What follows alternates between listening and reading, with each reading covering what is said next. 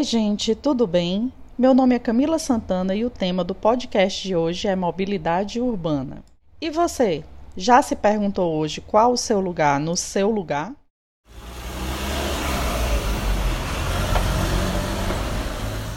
A mobilidade urbana é um tema muito presente no nosso cotidiano, pois a gente está se deslocando pela cidade o tempo inteiro. Esse é um assunto que deve ser debatido por qualquer pessoa que vive na cidade e enfrenta todas as complexidades do deslocamento de um ponto para outro. De casa para o trabalho, de casa para a escola, de casa para as compras, de casa para atividades de lazer.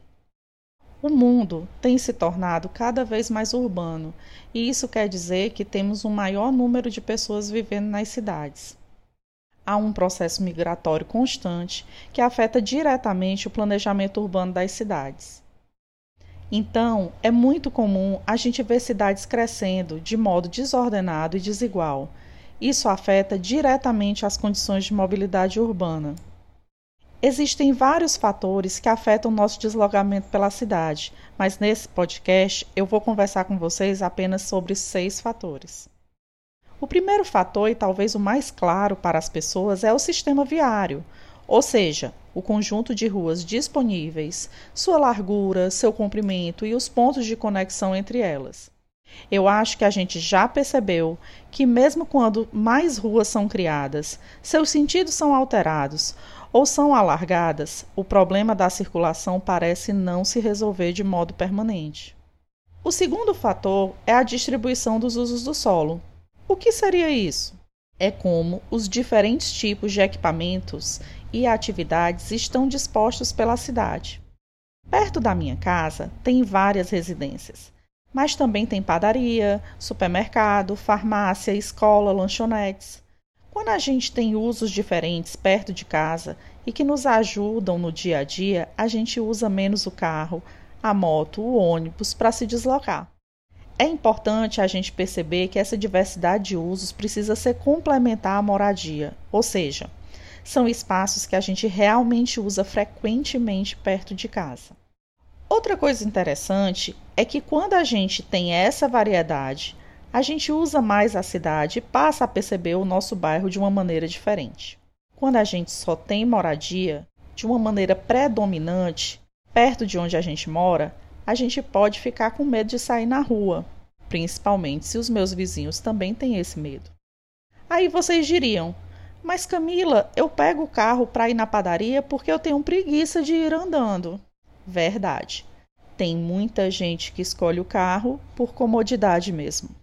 Uma questão importante sobre usos do solo é que a gente também já percebeu que existem alguns equipamentos que atraem mais movimento do que outros. Eu citei antes o deslocamento casa-escola. Esse movimento é tão forte nas cidades que, quando as escolas estão em período de férias, a gente percebe o trânsito diferente, não é verdade? Ou seja, quando a gente tem um determinado equipamento capaz de atrair muitas pessoas ao mesmo tempo, e essas pessoas resolvem ir de carro do ponto A para o ponto B, podemos ter situações muito precárias de acessibilidade e de mobilidade.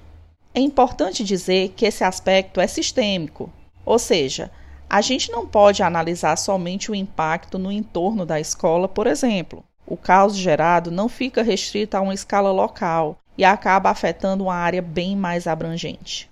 Um terceiro fator que afeta a mobilidade urbana é a densidade e a composição do tráfego. Ou seja, a gente tem que considerar não só o número de pessoas que se deslocam de um ponto ao outro da cidade, mas também quem vai a pé, de bicicleta, de ônibus, de moto, de carro, enfim. Vocês já devem ter percebido que em algumas cidades foi necessário implantar faixas exclusivas para ônibus e ciclofaixas. Isso tudo com o intuito de viabilizar estes modos de deslocamento. Aí a gente entra no quarto fator, que é a variedade de modais de transporte. O que seria isso? São as diferentes modalidades com as quais a gente pode se deslocar na cidade. Ou seja, o metrô é um modal, o sistema de ônibus é outro, o VLT, a bicicleta e até o patinete. Isso quer dizer que quanto mais variedade eu tenho, talvez eu veja que não vale a pena sempre escolher o carro. E aí as cidades e nós ganharíamos muito. Às vezes, a gente tem a variedade de modais, mas eles não são integrados entre si. Aí nós temos um problema, porque em muitas ocasiões é tão complexo ir do ponto A para o ponto B que um modal só não dá conta. Pode ser que eu precise percorrer um trecho de metrô e outro de VLT e por fim desço em um determinado ponto, pego uma bicicleta compartilhada e chego ao meu destino.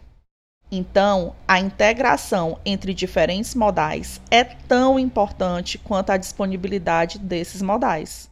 E essa questão me faz lembrar de um quinto fator, que é a infraestrutura de apoio ao deslocamento. Como assim? Tipo, tenho minha bicicleta e posso ir com ela até a estação de metrô, mas quando chego lá, eu não tenho onde deixar a bicicleta de modo seguro. Isso é um problema. Ou posso ir de carro até um determinado ponto e o resto do caminho pego o VLT, mas não tenho onde deixar meu carro.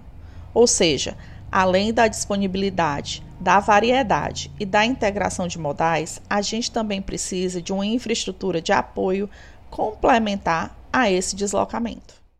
Um sexto fator é a acessibilidade. Essa palavra pode ter várias implicações. Hoje eu vou abordar essa palavra dentro da perspectiva do pedestre. Para o pedestre, quando a gente fala de acessibilidade, existem duas questões principais. Um, andar pela cidade de modo seguro com calçadas adequadas, sem obstáculos, com pontos de passagem sem desnível.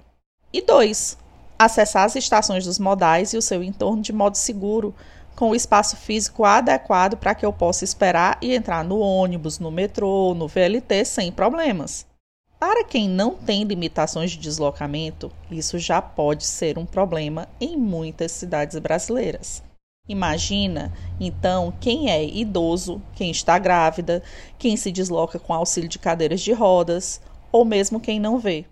São muitos os obstáculos que comprometem a segurança do pedestre nesse ir e vir cotidiano e porque a gente precisa pensar e falar sobre mobilidade urbana, porque isso afeta a nossa qualidade de vida todos os dias. As pessoas passam muitas horas se deslocando de um ponto a outro da cidade, porque os nossos modos de deslocamento não são efetivos e priorizam os veículos motorizados em geral. À medida que a população aumenta nas cidades, também aumenta o número de veículos e já percebemos que isso não é sustentável. A gente passa horas no ônibus sonhando em um dia adquirir um carro particular, teoricamente para termos mais conforto no deslocamento. E quando adquirimos, passaremos horas no trânsito também. Por conta da velocidade do deslocamento, os veículos motorizados nos desconectam da cidade por um bom tempo. E mesmo no ônibus ou no metrô, a gente coloca os fones de ouvido, escuta uma música ou escuta um podcast, olha para a tela do celular e aos poucos a gente se desconecta do espaço e das pessoas. Então hoje eu te proponho a pensar: qual o seu lugar no seu lugar?